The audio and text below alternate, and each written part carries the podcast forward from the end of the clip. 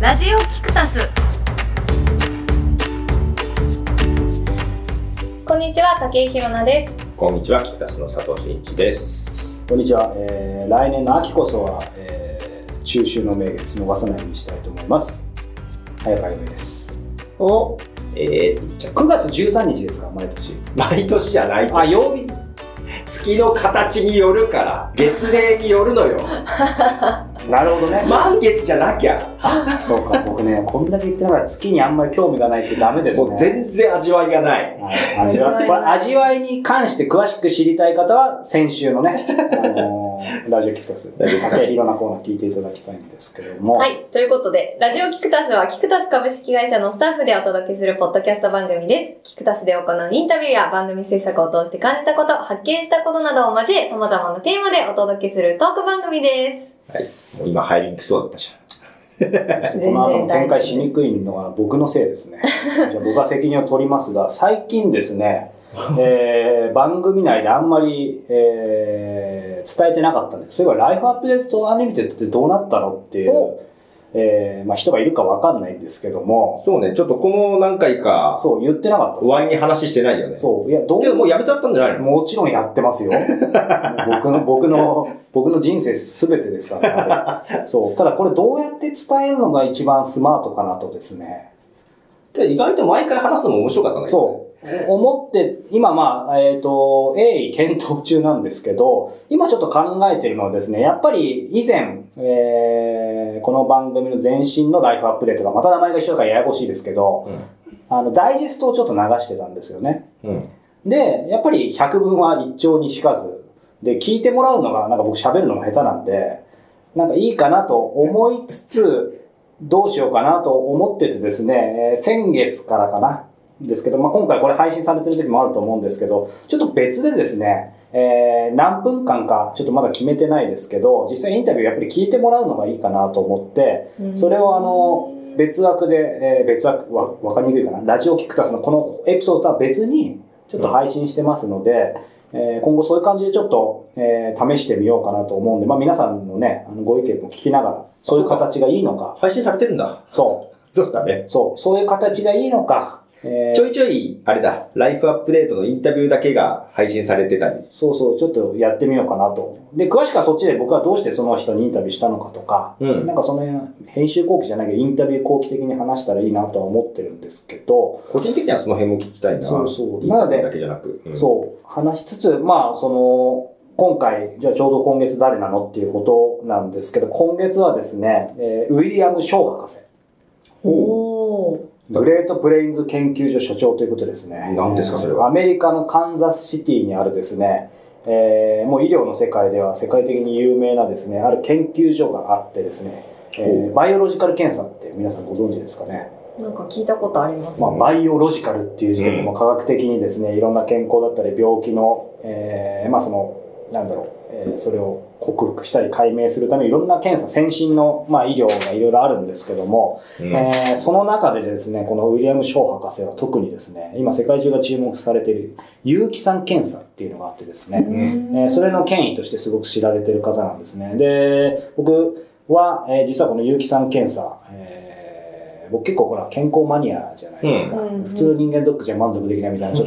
とんおか しい感じなんですけど、そういう感じで昔から遺伝子検査だったりとかいろいろ試してるんですけど、有機酸検査っていうのは、まあ、ひょんなことからある方から教えてもらって、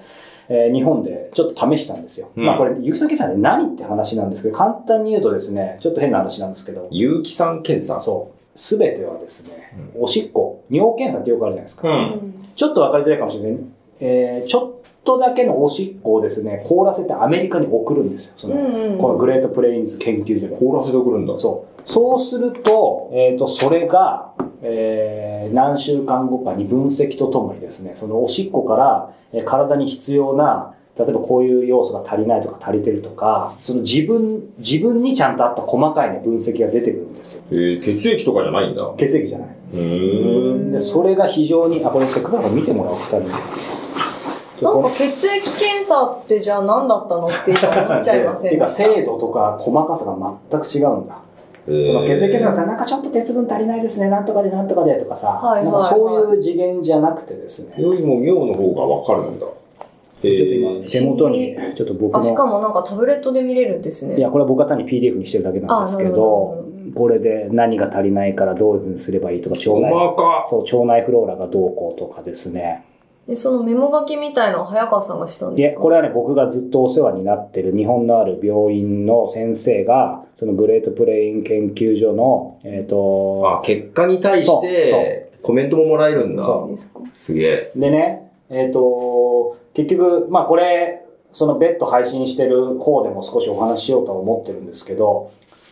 この検査を先に僕は知ってたんですね、こうやってやってうて。んうんでうグレートプレインズ研究所っていうのがあるんだとすら思ってなかったわけだから、うん。いちいちそんな研究所の名前って見ないじゃん。うんうんうんうん。ん。で、僕はこの今回、この博士と実はご縁いただいたのが、3年前にアメリカで、えっと、名前がちょっと似てるんですけど、ウィル・ボーエンさんっていう、方にインタビューしに行った。それはカンザスシティ。で、うんその時にコーディネーターでお願いしたある女性、日本人の女性、現地の方がいたんですうよ。ん。で、その方が実は本業が、グレートプレインズ研究所。本業が。うんで、俺なんあかグレートプレインズ研究所って聞いたことあるなと思って話したら、それうちの会社ですって言って、うんで、博士いるからよかったら今度インタビューどうですかって言ってくださってて、へーで、ちょっと僕もその時バタバタだったんで、ウィ、ウィ、ウィ、ー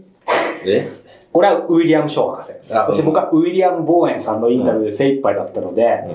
そのチャンスをちょっと逃しちゃったんですけど、今回来日されることになって、へーで、この、その、あの日本人の彼女から連絡いただいて、もうこれは直接お話伺うしかないということで、うん。えーウィリアム・ショー博士にですね、えー世界が注目する有機酸検査について、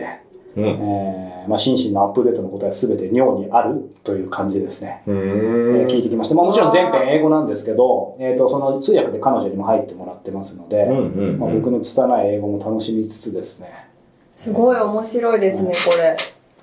なんか善玉菌が多く腸内フローラであると推測できますとはか、い僕の個人情報読みとかないでく ださいはい。メンタルの安定、幸福感に関連するそうとか、なんかいろいろそういうのもわかるんそでうすだから、ひなさんがさっき言ったね、さらっと言った、血液検査と何違うんですかっていうさ、その素朴な疑問すごい良くて、っていうかもっと言うと、じゃあ人間ドックと何違うのとか、うんうん人間ドックじゃなんでダメなのとか、うんうんうんまあ、もっと言うと、どんなにいい検査でも、そのさっき佐藤さんの件でさらっと気づいてくれたけど、その誰がどう分析するかってさ、うんそれ検査がただの数字やさ、まあ、僕らの仕事でもそうですけどね、うん確かなにんか、DNA 検査って今流行ってるじゃないですか。それって DNA い検やもっと査先行ってる。そう、あ、 DNA 今流行ってん検だ。査って、あの、なんか、すごいその、せ解説する先生の解釈がすごいふんだんに入りません入るしあーそうなんだ。そうなんですうよ。んだから、あれ、俺も5年くらい前に受けたから、説明される人によって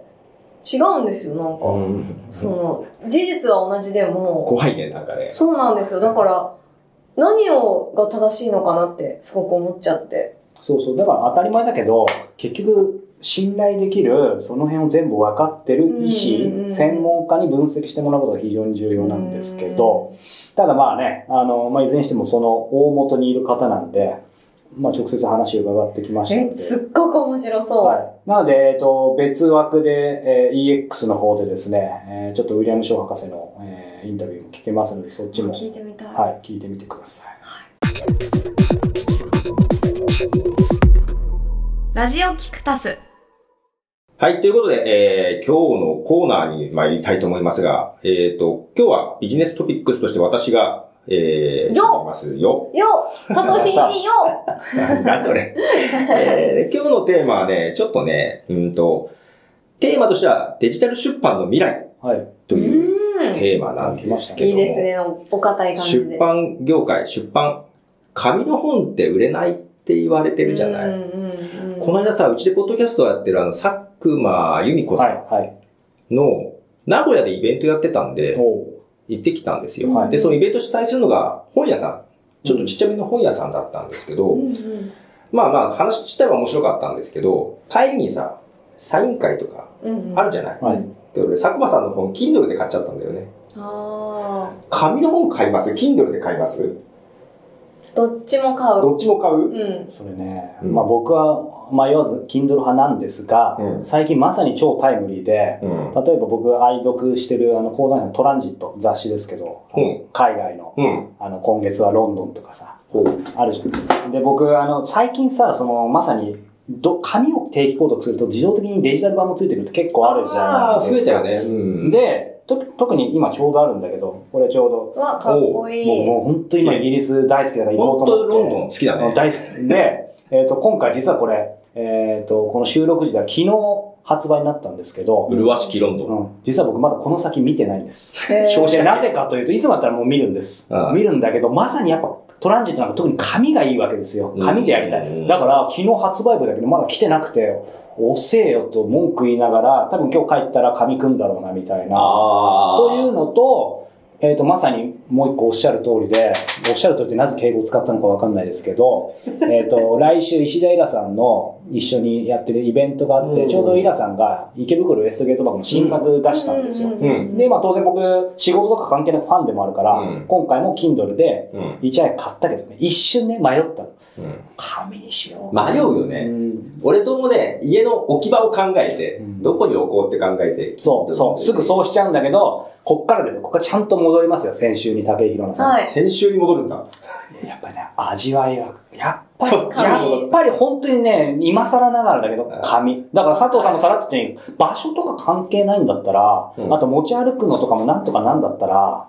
なんかやっぱ紙だなって最近すごい思なるほどう。ね。まあ、いきなりデジタル出版の未来のあいやいやい逆や張りかもしれないけいど。や、いや、だけどそういうのも含め、あと、なんだろう。いや、紙だと、え Kindle だとさ、途中まで読んで、しばらく読まないと忘れない。髪も忘れますよ。けど紙だとさ、どっかに置いてあったらさ、目につくだけそういさや、あーそういうことか軽いんだそういうよ、ことか軽い。でもまさしくこういう雑誌とかなんて一番味わわなきゃいけないもんだからさ。そうなでんかタブレットならいいけど iPhone だとちっちゃいんだよね。うんだからななんか、あ、ごめんね、なんか俺の口挟んじゃうけど、なんか、熱いよ、なんかいつもより。いや、ちょっと興奮してきたんですなんか答えあるのかわかんないけど、もしあるとしたら、やっぱりさ、デジタルにした時点で、すまた無理やりくっつけるわけじゃなくて、味わいを求めるっていうより、やっぱ機能なんじゃないかと。つまりトランジットもね、そうそう本当そうですよ。えっ、と、ちょっとまとめちゃいますけど、僕の場ま合、もうまとめられいちゃやういや違う違う、僕の場合、すいませんちょっと興奮してますが、えー、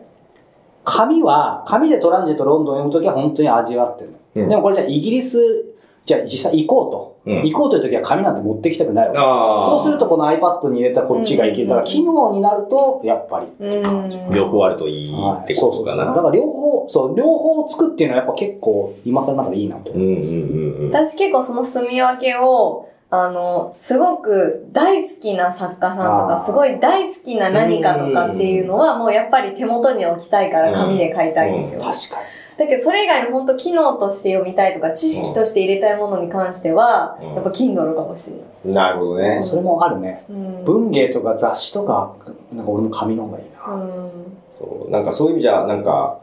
YouTube で働いてた人が辞めて、うん。こう、本当にちゃんとした提訴を作った本を作って頑張ってるっていうのを、この間ちょっと見てさ、へー出版社かなんか自分で立ち上げて、へえ、面白い。 YouTube とか Google で働いてた人あでだもけど逆に行きたくなるでしょ。うん、なんかそういう人もいて、うんで、今回のテーマはデジタル出版。じゃあデジタル出版、どうなるのか。まあ日本、まあ、まあだいぶ Kindle は思ったよりは定着してきたよね。そうですね。うん僕ら創世紀からね、結構遊ん見てでるた、最初作ってま電す子書籍でなかなか広まんなくてっていうのがあったんだけど、うんうんうん、で、ただ紙の本がやっぱりだけど売り上げ落ちてまうす。ん、で、で、電子、デジタル出版もさっき言ったように機能がもうちょっとね、増えればっていうのはあるとは思うんだけど、けど出版業界としてここからどうなっていくのか。うん、で、多分今まで通りの紙っていうのはもちろんありだとは思うので、そういう、そういうやっぱりじっくり読みたいとか、手にも取って読みたいという文芸的なものとはあると思うんだけど、アメリカでね、ちょっと面白い試みをしてる出版社、い出版社なのかなアプリを作ってるとこなのかなまあ、いいつも通り、まあポッドキャストのニュースをいろいろ追いかけてるのね。うん。で、えっと、二人ともドラマってあんま見ない海外、俺海外ドラマとかすごい見るんだけど、僕、韓国ドラマしか見ないです、最近。最近、韓国ドラマばっかり見てま韓す国ドラマばっかり見てんだ。はい。石平さんに勧められて。ほう海外ドラマ、まあまあ、普通ぐらまあまあ見ます。い。知っで、てるのもあるし。あのー私マーベルとか好きなんだけど、あーえっとね、あと DC コミックス、うんマーベルと DC コミックスもあるんだけど、うん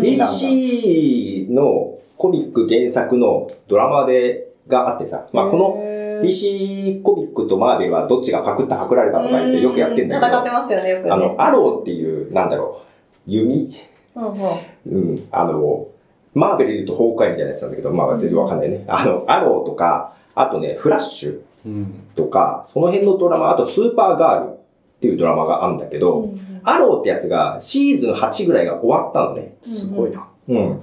で、続きをポッドキャストでやるっていうニュースがあった。へえ。で、ただ、それポッドキャスト、ただ、ね、最近アメリカはね、厳密に言うとポッドキャストじゃないんだけど、音声配信のことをポッドキャストって呼んでるの。あだからあ。続きはオーディオドラマでやるっていう話なんだよね。で、そのやるところが、その、ちょっと新しいチャレンジングなことをしてる出版社で、アプリでね、シリアルボックスっていうアプリがあるのよ。はこれ何かっていうと、えっ、と、電子書籍なんだけど、オーディオブックが同時にあるの。うーん。こっち行くとオーディオがなるの。い。ああ、なるほどね。つまりこれで方式で、出版小説うん。とオーディオドラマ、うんうん。あ同時でやるの。で、これが毎週毎週新エピソードを配信してあ、る。面白いですね。で、1話目が無料。で、2話目からは、1、1つ1.99ドルうん。か、シリーズ通してセットで買うかうっていう感じでう、ん。それで、アローとかその辺、DC コミックがやる。で、そこを実はマーベルとも契約をして、えー、マーベルのドラマも、いくつか、あの、マイティー・ソーとかその辺のやつとか、そこそこで続きやりますみたいなことを契約してて、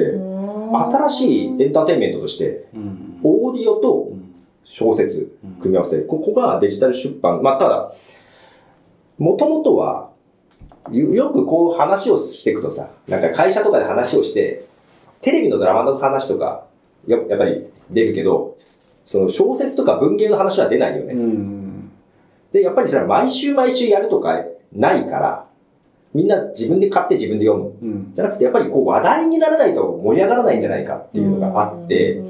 この、毎週毎週シリーズもので出していく。シリアルって連続って意味だからね。ああ。で、連続も。で、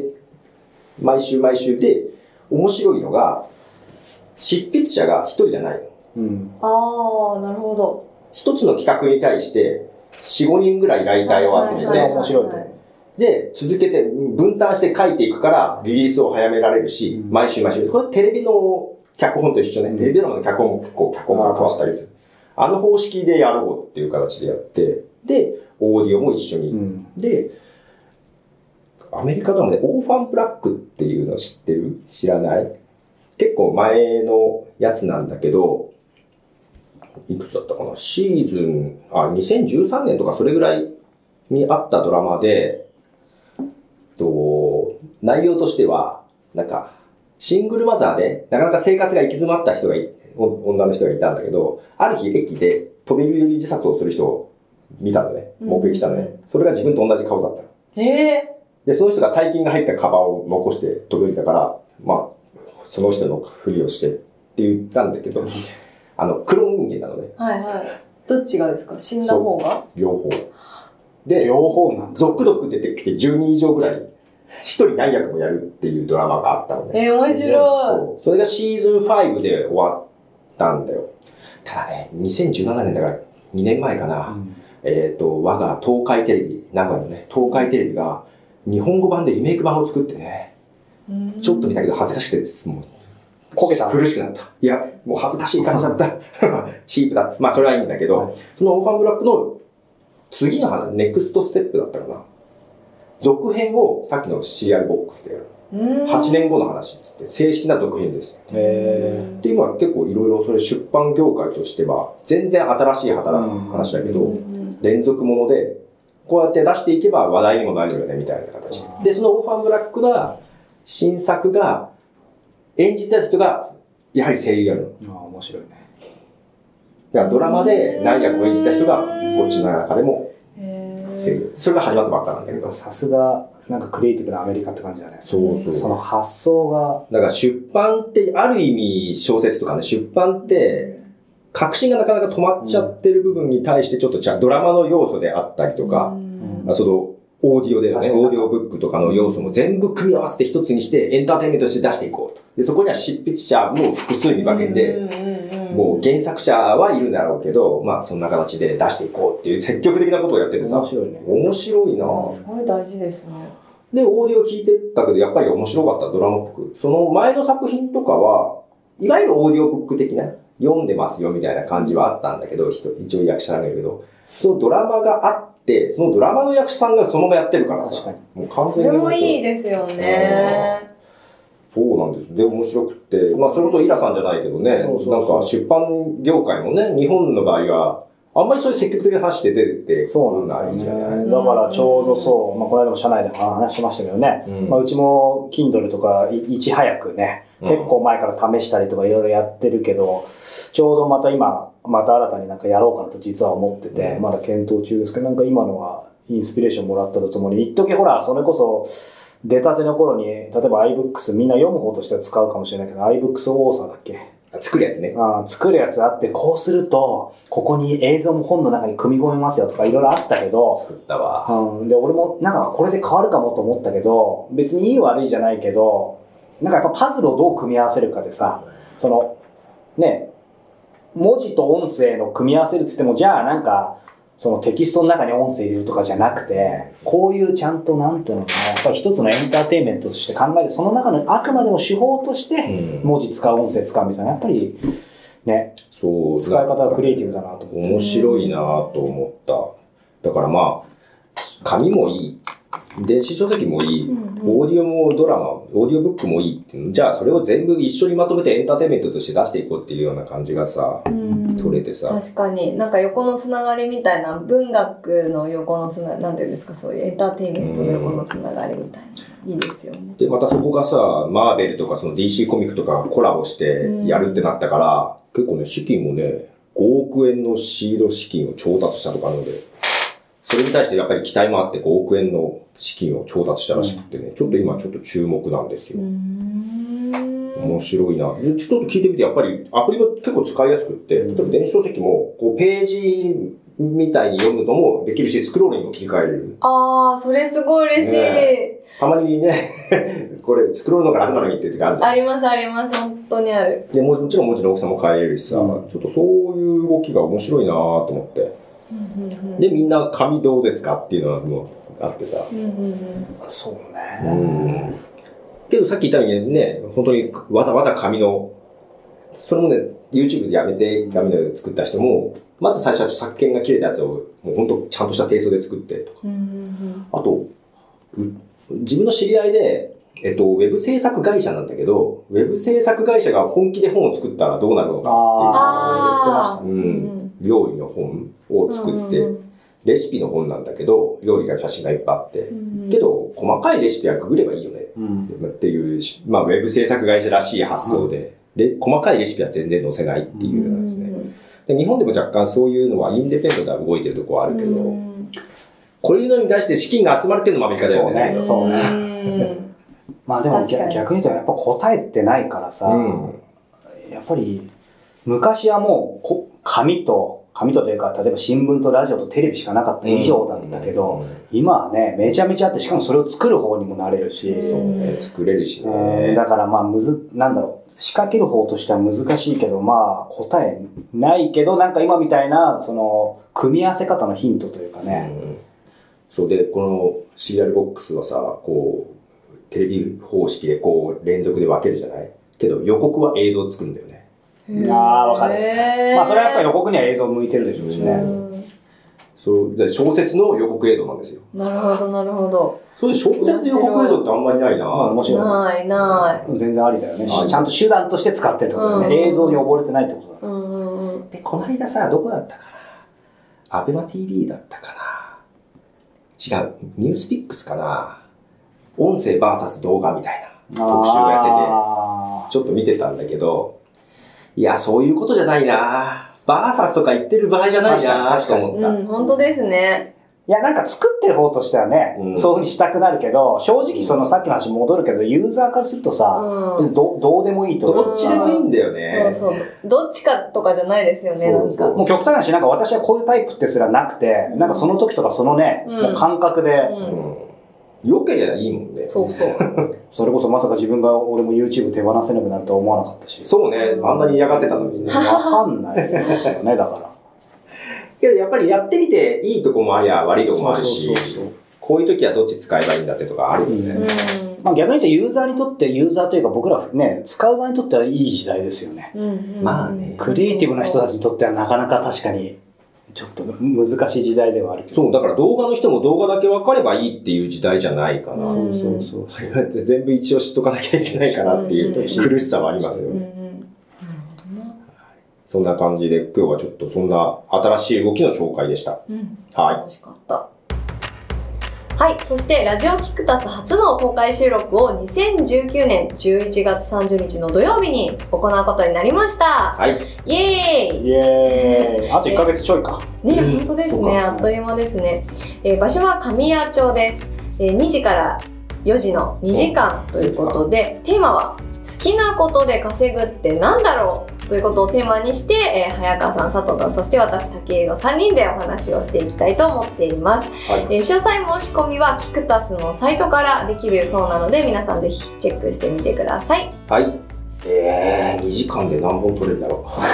う。そういう現実的なことは、 はい、内緒にしておきまさよはい。ではまた。す。さよなら。なさよならら